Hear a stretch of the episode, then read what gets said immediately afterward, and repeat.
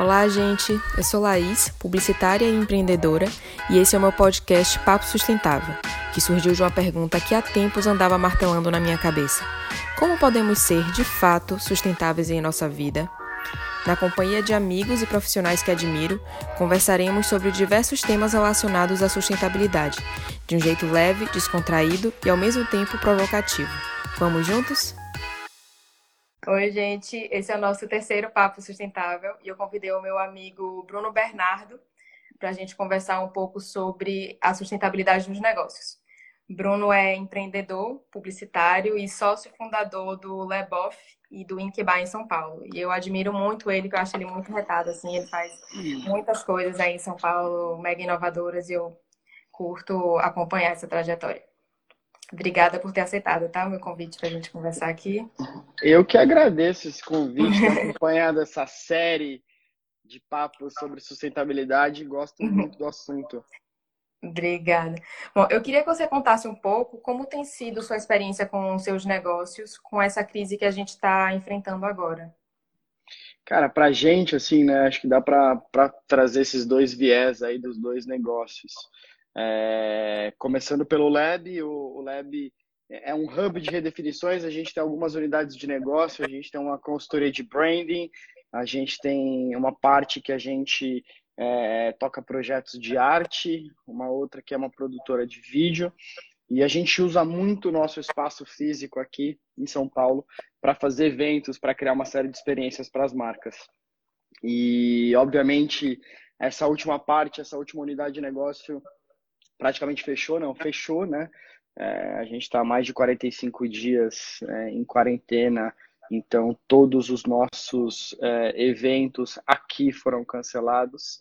É, do ponto de vista de arte, a gente também teve muitas coisas canceladas. A gente ia fazer um projeto para o Lollapalooza, a gente estava com projetos de customizações é, para uma marca no Brasil inteiro, com artistas pelo Brasil inteiro que iam fazer os live paintings é, que também foi, foi cancelado e surge para a gente algumas oportunidades no meio de toda essa crise, é, principalmente com a produtora de vídeo, né? A hora que a gente vê essa demanda absurda por lives, é, a gente acaba enxergando como é que a gente vai também trabalhar nisso, porque tem uma série de restrições é, do Ministério da Saúde, de OMS, é, sobre equipe, sobre produção que a gente vem se adequando. É, pra você ter uma ideia, a gente acabou de produzir um filme é, para um dos clientes para TV que a gente fez a produção inteira é, aqui. E aí os atores, eles recebiam todos uns kits em casa com tripé, tudo esterilizado, tripé, câmera, computador. O diretor dirigia ele pelo Zoom. Então, é uma mudança assim que a gente já não imaginava fazer. Tem que mudar o formato de muita coisa, né, para conseguir continuar fazendo. Exatamente. E ontem a gente fez nossa primeira transmissão ao vivo de um projeto é, proprietário que é super presencial. Assim. Eu assisti, eu achei muito legal, achei muito legal. Foi um desafio, porque o Draw Session, pensa, é um happy hour, um encontro é, que tem uma sessão de desenho, mas basicamente ele acontece aqui, assim, é um negócio que não dá nem direito para explicar, porque depois a gente tem uma parte com música onde todo mundo participa. Então foi um desafio gigantesco. É, do lado do bar, o bar fechou antes mesmo de ser uma obrigação aqui em São Paulo. É uma reunião que a gente teve, a gente decidiu por fechar as portas é, para não botar em risco a vida das pessoas que trabalham com a gente, por entender que já teria uma queda, então não seriam alguns dias que iam salvar o nosso negócio, então a gente optou por fechar antes disso. A semana passada a gente fez é, uma operação teste de delivery no sábado e faz mais ou menos umas três semanas que a gente criou uma série de, de drinks prontos para vender. É, obviamente, na hora que a gente olha a receita é uma queda gigantesca. É, hoje saiu uma matéria no Prazeres da Mesa que fala sobre é, a mudança dos restaurantes no mundo, né? E, putz, restaurante que trabalha com margem de 30%, hoje está trabalhando com margem de 6%. É, 70% dos estabelecimentos conseguiram pagar as contas em março com o que tinham de caixa, em abril isso já cai para 20% e ninguém sabe quem vai sobreviver para maio. Mas é. eu acho que a gente teve essas é, esses gatilhos rápidos aí de criar é, alguns produtos que a gente, por um lado, a gente é, é, mantenha o, o, emprego das pessoas que trabalham lá e, por outro, a gente seja relevante para as pessoas, né? Que também não adianta nada a gente querer entregar alguma coisa que não tem demanda. É, eu acho que esse está sendo um momento de ressignificar muitas coisas, negócios e etc. Né? Eu acho que algo que mudou muito com esse momento que a gente está vivendo é, e talvez tenha ganhado um pouco mais da nossa atenção é em como a gente utiliza o nosso tempo, né? Tipo assim, o tempo agora vale mais que tudo. Tipo, é como se fosse assim, não desperdice o tempo, utilize uhum. ele com uhum. sabedoria, né? E eu acho que um pouco dessa tendência é, tipo, com, em relação às agências agora, que é um dos seus negócios, ao mesmo tempo que vocês têm menos oportunidades de novos negócios, vocês acabam que também escolhendo agora para que job, que job vocês vão investir o tempo de vocês, né? Vão investir tempo, energia ou para fazer um pitch, alguma coisa assim, né?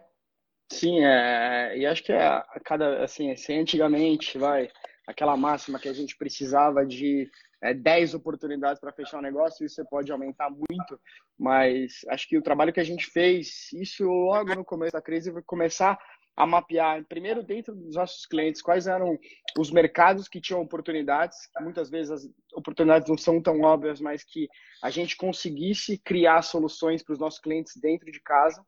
É, puta, mesmo cliente que ia né, o mercado estava caindo, que a gente conseguisse criar algumas coisas e a gente olhar aí para o mundo mesmo, puta, para descobrir quais são os mercados que vão surgir, quais são os mercados que vão acabar e aí sim a gente fazer um pipe de prospecção. É, como o nosso, o nosso modelo de negócio não é uma agência, né, é uma consultoria e a uhum. gente não tem cliente fixo, o que para muita gente é muito ruim, né, que você não tem uma receita uhum. fixa. É, só que eu vejo, por outro lado, as agências que têm receita todo mundo, os clientes querem tirar essa receita fixa, não querem mais pagar o FII. É, a gente não, a gente vende projeto. Então a gente tem projetos de três meses, de quatro meses. É, e aí acho que cabia a gente a, a mostrar para esses clientes que nesse período ele sim ele precisa investir e talvez esses projetos de redefinição de marca, no marca nunca nunca né, tivessem tanto sentido, sentido do que agora. Né? Uhum. É. Exatamente. E assim, uma coisa que eu tenho lido muito é, é como esse momento trouxe o que é que assim esse momento trouxe um olhar, é, uma necessidade para um olhar para as pessoas, para os clientes e colaboradores. E aí fazendo até um paralelo com o papo que eu tive na semana passada com Paula sobre a sustentabilidade das relações, a gente falava o quanto é importante a gente ser sustentável nas nossas relações para a gente conseguir aplicar isso nas outras esferas da nossa vida. E uma coisa que eu vejo você fazer assim com a sua equipe é, é, é como você aplica isso com eles e como a, e a forma humana como você trata todo mundo que trabalha com você, sabe? Uhum. Isso é muito massa. Eu queria saber, assim, se mudou alguma coisa agora, né, com essa realidade nova, com as pessoas que trabalham nos seus negócios, e se vocês tiveram que adotar alguma mudança radical para sobreviver esse momento.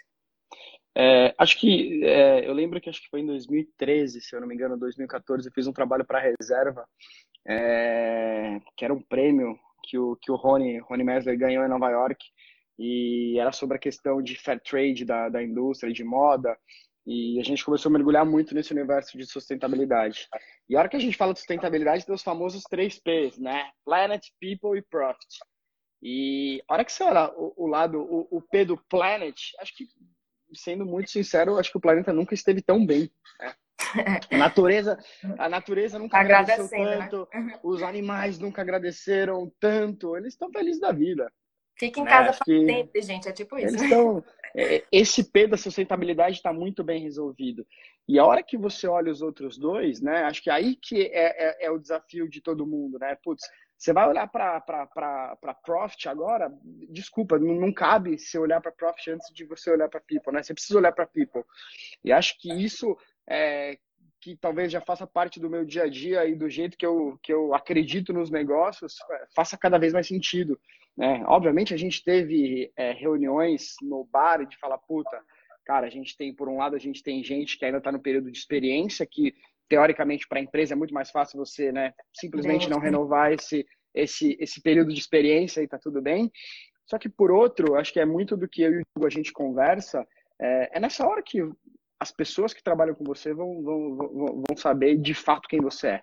Né? É, eu, não, eu não acredito que eu acredito que isso vai passar não tão rápido, acho que talvez mais uns dois meses bem devagar e depois as coisas começam a se a se a, a voltar ao normal. Mas eu acho que é, é, de fato olhar a sustentabilidade por esses três viés, assim? Uhum. Tipo, é, não adianta nada eu não tomar conta das pessoas que trabalham comigo agora. Agora é a hora de tomar Sim. conta delas, né? Tem até um, depois a gente olha. Tem até um exemplo legal de um empreendedor brasileiro chamado Ricardo Semler, super inovador, que na década de 80, 90, com a recessão que estava tendo com o governo Collor, ele implementou um modelo super disruptivo na empresa dele, que ele abriu todos os dados da empresa para os funcionários e mostrou para eles que ele ia precisar diminuir o salário deles em 40% para poder sobreviver. E com isso ele implementou uma gestão participativa, onde todo mundo ajudava a decidir quais seriam os gastos, os custos que a empresa ia ter. E a empresa dele foi uma das únicas que cresceu dois dígitos nos anos 2000 com a, com a crise. É, então, eu acho que é, isso, isso, é muito, isso é muito do que a gente vem, vem fazendo no bar. É, o, o, bar, puta, seis meses de vida é um negócio muito. É, muito assim, não tem nem período de maturação para você entender se, se deu certo ou se não deu uhum. certo. Mas o que a gente fez, é, mais do que abrir mão de salário né, dos sócios, né, é, é hora da gente injetar mais dinheiro, é o que a gente vem fazendo e abrindo é, para os funcionários exatamente todos os nossos custos, né? Tipo, tudo que a gente tem de custo. Ó. Cara, em abril a gente vai ter essa folha de pagamento, a gente vai ter isso de aluguel, a gente vai ter isso para pagar de outras coisas que a gente já tinha. Cara, a gente vai fazer o seguinte, a gente vai lutar para chegar nesse nível aqui. Com esse nível aqui, vocês vão receber isso, a gente vai pagar essas contas, isso aqui a gente vai deixar para depois. Porque no bar tem muita questão da caixinha, né? E, uhum. né? e isso representa uma parte absurda do, sim, né, do que as pessoas retiram. E, obviamente, se você não tem operação, você não tem caixinha. Mas na hora que você faz né, o PNL ali dos seus custos, você tem esse, esse valor. Puta, ó, esse mês vocês não vão receber esse valor de caixinha, justamente para a gente garantir que o mês que vem vocês vão receber 100% das coisas, né? Então, isso a é gente vem legal. abrindo isso. E isso é muito legal porque às vezes você pode ter insights de pessoas que estão ali muito mais no dia a dia que você e que às vezes vão, vão saber dar melhores soluções até do que você daria sozinho, né? Com então, certeza. A gente, é, principalmente nessa parte de mixologia, a hora que eu falo do bar, que é, é, é muito sensível você vender drinks é, pronto para beber, né? A hora que você fala de bebida alcoólica, tem o mapa que você precisa ter o selo da Anvisa. E a Anvisa tem uma, uma brecha que você pode criar produtos de 48 horas né, para uhum. mixologia. É, e aí cabe muito a gente a escutar as pessoas que estão atrás do balcão, né? Eu não, eu não tenho esse viés, o Diogo não tem esse viés, mas a Amanda, que trabalha nisso há muito tempo, ela sabe exatamente o que, que vai acontecer com aquele drink, o que, que vai fazer. Então a gente traz ela pro, pro, pro, pro, pro board para decidir quais são as decisões que a gente vai tomar, né? Com todos os dados abertos, putz, receita, o que, que a gente tem de margem, quanto que vai custar e por quanto que a gente vai vender. E acho que no fim das contas é o que vai trazer esse bonding assim do time, né? A hora que a gente sai dessa, a gente sai muito mais forte. Exato, eu acho isso também. E vocês pretendem manter os dados abertos assim, mesmo depois da Sim, sim, cara, sendo muito sincero, é, uma das coisas que eu tenho em, em, em, absolutamente tudo que eu, que eu penso abrir de business é trazer as pessoas para o business, né? E, eu vejo muito isso em você, eu acho isso muito legal, assim, cara. E, e, o dese, e o desejo, né, mais do que abrir os números, é, até porque a gente está falando de uma, de uma operação super enxuta, é trazer eles para, para o time mesmo. Esse é, é, abrir, esse é o meu desejo. abrir a participação, né? Dar uma participação. É, abrir a participação. Motivar, né? Abrir a participação. E acho que muitas vezes acaba se tornando uma moeda de troca muito mais valiosa para os é, empregadores do que para as pessoas que estão ali. Sim, com sabe? certeza. É, Porque eles se é motivam você... mais, né? Eles se motivam Sim. mais. Não precisa Sim, de você, você despertar o. Porque acho que é muito a, a, a gente que, que tá é, muitas vezes é, no controle da operação, a gente fala, né, puta, as pessoas precisam ter olhos do dono, e de verdade não precisa Deixa ter porra um nenhuma, né? Também, né? Então... É, a não ser que eles sejam donos de verdade, Exatamente. né? Porque é muito fácil a gente cobrar, puta, o cara ele não é dono, ela não se sente dona, mas ela não é dona ela tá ali para cumprir um, um, horário de trabalho, pegar as coisas dela e ir embora para casa dela para curtir a vida dela. E eu acho que para a gente, pelo menos a minha visão de, de, de sustentabilidade no negócio é fazer as pessoas fazerem parte de tudo, né? Uhum. Puta, aquele discurso, ah, vamos crescer junto, é discurso. A não ser que você, ó, Seja realmente, a partir né? de agora você, você tem uma participação. É. E assim, é, em um país como o Brasil, que já é, é, naturalmente mais difícil de empreender, como você acha que pode ser sustentável empreender em momentos como esse? Que dicas você daria assim, para os pequenos empreendedores nesse momento? É, a primeira coisa que eu olho né, hoje para pequenos e médios, é, acho que pela primeira vez a, a questão de, é, de leis é, acabam privilegiando um pouco os empregadores. Né? É, acho que o governo tem criado algumas medidas aí que ajudam os empregadores, né, tanto de, puta, de bancar a parte do, é, do, que os, do que os funcionários vão receber. É, a gente vê bancos né, abrindo uma série de, de, de possibilidades de empréstimos né, com juros menores. É, eu acho que assim, é, eu, eu acho que não é demérito para ninguém fechar negócio, tá? Uhum. É, eu acho que tinha muitos negócios que estavam para fechar e as pessoas iam empurrando com a barriga e essa empurrada com a barriga acabou se tornando uma bola de neve nesses últimos dois meses uhum. que, os, que, que, que, os empreendedores criaram contas que eles jamais vão pagar. Né? Então, eu acho que assim, primeira coisa, cabe um discernimento de falar, putz, meu negócio vai sobreviver isso, eu tenho é, fôlego, e no fôlego não é só financeiro, eu tenho fôlego para sobreviver depois que isso passar, e se a resposta for não, já fecha. Acho que não, por isso que eu falo, não é demérito nenhum. Mas eu acho que a partir do momento que você acredita, que você entende que você consegue sobreviver disso, eu acho que é a questão de você enxugar todos os custos é, e focar no que realmente importa. E eu acho que a questão do que focar no que realmente importa é um negócio que nunca fez tanto sentido. É, e aí falo por experiência própria da, da, da, reforma do bar. Ah, a gente vai fazer um bar super simples. E a hora que você começa a fazer a reforma, você começa a gastar uma série de é, de tempo e dinheiro em coisas que não fazem tanta importância assim. Mas no calor da coisa, você vai lá e fala, puta, eu quero isso aqui perfeito. E no fim das contas, a hora que a gente vê hoje a operação são detalhes que não fazem a menor diferença. Então foca de fato no que realmente importa. Se tem um bar, se tem um restaurante, foca no que realmente importa. E o segundo é você desenhar novos modelos de negócio com as pessoas que participam disso. Né? É, eu acho que a hora que você traz as pessoas para uma é, sociedade, se acaba ganhando em muitos aspectos. É, e acho que todo mundo fica preocupado, putz, com pagar o salário, com pagar um monte de coisa, e se você é, cria isso num modelo de negócio que as pessoas fazem parte, elas também vão brigar por, por, pelo, pro negócio, pela vida do é, negócio. Pela vida do negócio. É, no Lab, por exemplo, a gente tem muito isso, né? No Lab todo mundo é sócio, então, né, acho que né, ah, vamos enxugar, pô, a gente tem um custo é, alto de, de aluguel, o resto é a gente por nós por nós mesmos, né? Assim. Entendi. E eu acho assim que esse momento que a gente está tá todo mundo passando, né, meio que incentiva é, um movi pode incentivar um movimento das empresas, que é elas demonstrarem cidadania e humanidade agora é, percebendo que o maior interesse delas é o bem-estar da sociedade, né? Uhum. E, talvez para isso elas precisem abrir mão dos lucros, que foi um pouco disso que você falou. Eu acho que ao mesmo tempo elas podem, para quem quiser sobreviver, né, quem achar que vale a pena, elas podem demonstrar desenvoltura desenvolvendo respostas criativas para os desafios urgentes que, tão, que a gente está tendo agora. E aí eu estou falando isso porque assim, eu acho que uma combinação entre essa cidadania e a desenvoltura pode levar a um tipo de é, empreendedorismo mais socialmente consciente. Uhum. E eu vejo eu vejo o Covid-19 assim trazendo um pouco é, mais de preocupação com a sustentabilidade e também com a mudança climática. Como, como que a mudança climática poderá trazer riscos para a saúde em um futuro próximo, sabe?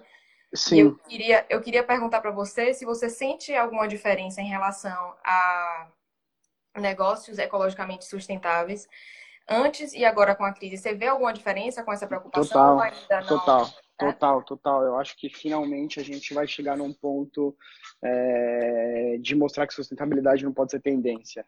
É, acho que é justamente o, o posicionamento que a gente tá, que a gente levou para um dos nossos clientes, que é cá para lá, que eles fazem, né? hoje eles fazem sacolas que é, uma, é um movimento contra o, o plástico de single use, né? Você vai uhum. pro mercado, você, Sim. você leva aquelas sacolas. E acho que a gente chegou num ponto que a gente parou para questionar tanto as nossas atitudes PF quanto PJ, é, de uma forma que a gente nunca viu isso na história da humanidade. Eu acho que levantando todos esses dados, eu acho que finalmente a gente começa a entender que sustentabilidade não pode ser negócio. E a hora que você para para olhar o que está Não pode ser tendência, hoje? Não pode ser tendência. É, é, já estava já tava praticamente certo que isso ia acontecer, né? Você pega, tem alguns estudos da ONU de 2016 que já alertavam que teriam doenças e vírus causados pelo abuso do ser humano com a natureza. Então, assim, é surpresa porque chegou de repente, mas não é uma surpresa para quem começa, quem, quem, já monitora tudo isso. É, então, eu acho que, assim, não existe, né, acredito eu que não vai existir mais negócios não sustentáveis a partir de agora. Ah, né? Então... Eu acho que. É, porque eu acho que a, a, gente acabou sofrendo na pele, né? E acho que o ser humano tem muito disso, né? É, que é o que a gente falou no começo. É, o planeta nunca esteve tão bem, Sim. Né? Isso que você falou, assim, de não poder, da sustentabilidade deixar de ser uma tendência, né? Tipo, é, é, é, era muito isso, né? Era como se fosse um diferencial ser sustentável. Agora não vai ser mais diferencial, agora é mandatório, né? Eu mandatório, acho, mandatório, mandatório, acho que para todos esses pontos, é, para a sustentabilidade do negócio, né? e principalmente para a sustentabilidade das pessoas, né? para a vida das pessoas. É. É... Eu queria lhe perguntar se na sua empresa vocês já deixaram de fechar algum negócio porque não concordavam com a conduta do cliente perante o meio ambiente ou coisa do tipo? Graças a Deus, não. É, é, mas eu acho que assim, é. Mas é que eu acho que talvez a gente. Eu, eu acho que essa pergunta aí tem, tem, tem, uma pegadinha muito boa, que eu acho que é, é, é, é talvez seja muito fácil a gente negar um contrato porque as pessoas é, têm um pensamento diferente do nosso e diferente do que a gente entende como é, humanidade, digamos assim. É, uhum. Acho que a uhum. primeira resposta seria falar assim, puta, eu não concordo com você e não vou fechar o negócio.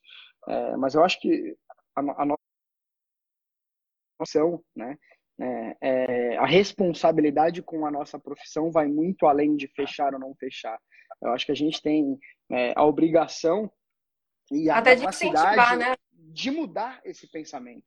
Exatamente, de incentivar né? uma mudança, né, no cliente. É. Eu, eu sou da, eu sou daquela da, do ponto que eu não consigo vender o que eu não acredito, né? E acho que isso faz parte, sim. Quando a gente vende que a gente não negócio... acredita, a gente não vende, né? Não é genuíno. Quando não é de verdade, uhum. não acredita. Não, não adianta, né?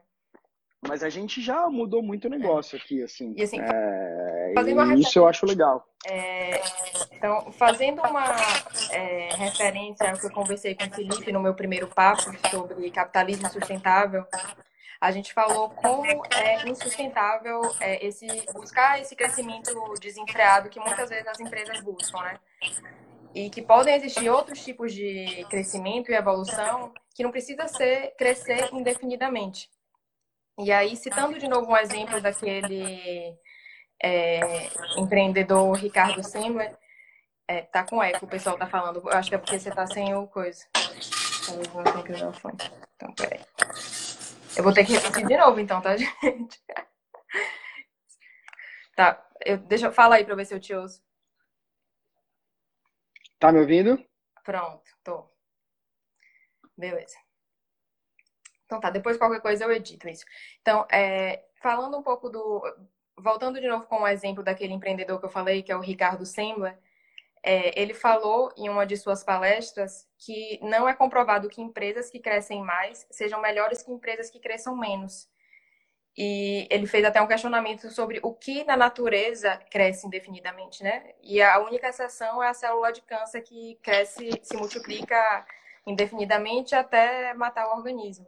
Uhum. E aí, bom, enfim, voltando ao que eu tinha falado com o Felipe no papo lá, ele falou sobre ecocapitalismo, que é uma visão de que o capital já existe na natureza e que toda a riqueza depende desse capital natural. Uhum. E é, nesse modelo, para que se possa crescer, é preciso contribuir para o meio ambiente de alguma forma, né?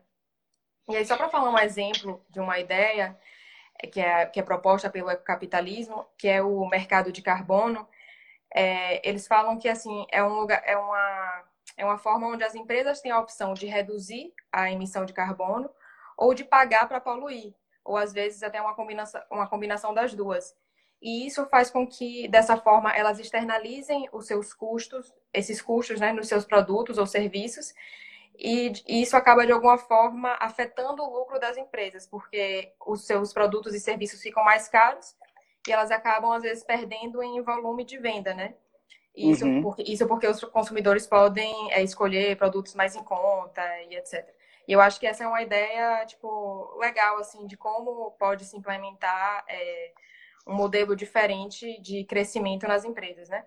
E eu estava falando isso para saber se na sua empresa vocês se consideram de alguma forma sustentáveis, ecologicamente falando, e se você poderia citar algum exemplo do que vocês fazem que pode inspirar a outras empresas também.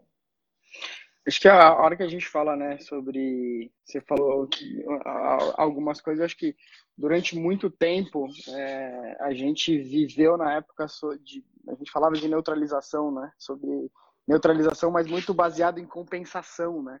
Então, putz, ah, é, compensação de emissão de, de CO2 putz, as empresas vão lá e plantam árvores para compensar. Então, no fim das contas, se puta, você tem muita grana, você pode fazer o que você quiser, que você vai pagar alguma coisa e você vai compensar. Né? E a gente chamava isso de neutralização, que não é absurdamente, né? Não, não faz sentido você falar que isso é neutralização. É, sim, sim. Sobre a hora que a gente fala dessas empresas, eu acho que você falou, você deu o exemplo é, das células de câncer, né?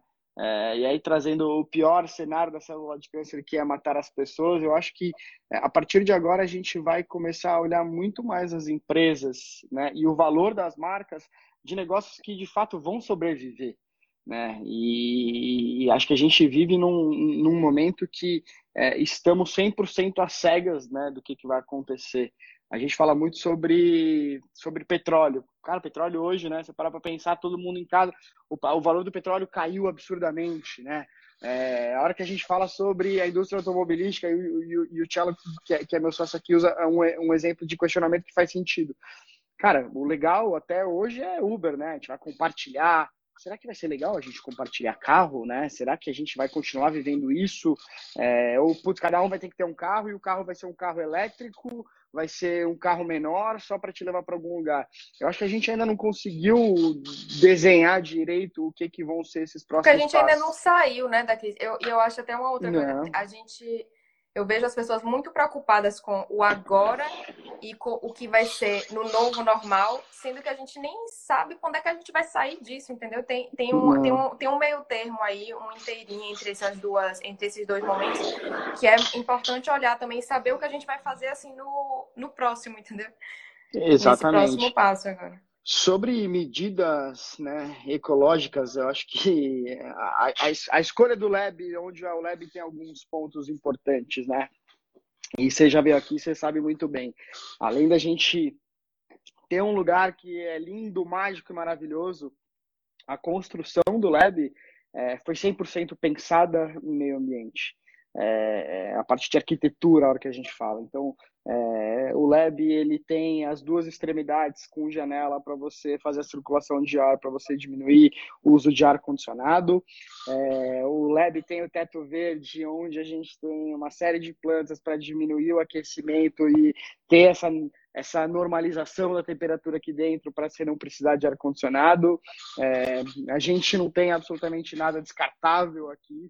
Então acho que é, talvez esse seja o novo normal é, lá de trás, né? E a hora que eu entrei aqui no, no, no prédio do Lab e, e, fiquei apaixonado, muito vem disso, né? Da parte que você olha a arquitetura, você fala assim, tá, entendi. Então essas extremidades são justamente para a gente circular o ar, para a gente é, não precisar é, ligar o ar-condicionado, o piso é permeável para o escoamento da água, então a gente tem uma série de coisas de, de, base aqui da construção que fazem a gente viver nessa preocupação, né? É, porque não adianta nada você ter uma série de medidas e a hora que você vai olhar os bastidores, a construção, você, enfim, tudo, tudo ser, ser é, não, não, não ter coerência. É, então, a partir do momento que você entra no lab, seja de alguma forma você já contribuiu para o meio ambiente. É, e a gente faz isso, né? Acho que é, eu, eu, eu não posso falar muito de meio ambiente porque eu tenho uma Harley Davidson, né? Então eu acabo poluindo, é, eu acabo poluindo, né? Mas, putz, a maioria das pessoas aqui não tem carro, né? a maioria não, acho que ninguém tem carro aqui no LED, é, tirando eu e o Bruno que a gente anda de moto. é, e o Tito, mas tudo que a gente puder fazer, acho que a gente tem que fazer. É, e tratar isso como novo normal, né? Da parte engenharia, arquitetura até as medidas mais banais. Ah, legal saber disso.